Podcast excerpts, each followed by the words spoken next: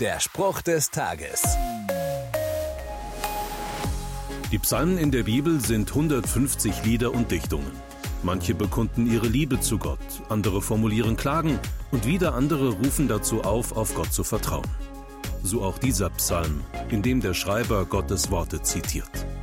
Du hast zu mir geschrien in deiner Not und ich habe dich daraus befreit. Spannend, oder? Hier wird nicht von einem bestimmten Leid oder einer bestimmten Sorge gesprochen. Gott spricht hier davon, ganz allgemein bei Not und Leid einzuschreiten und zu helfen. Gott ist da und hilft. Was ein Versprechen. Und das gilt auch heute noch. Der Spruch des Tages steht in der Bibel. Bibellesen auf bibleserver.com.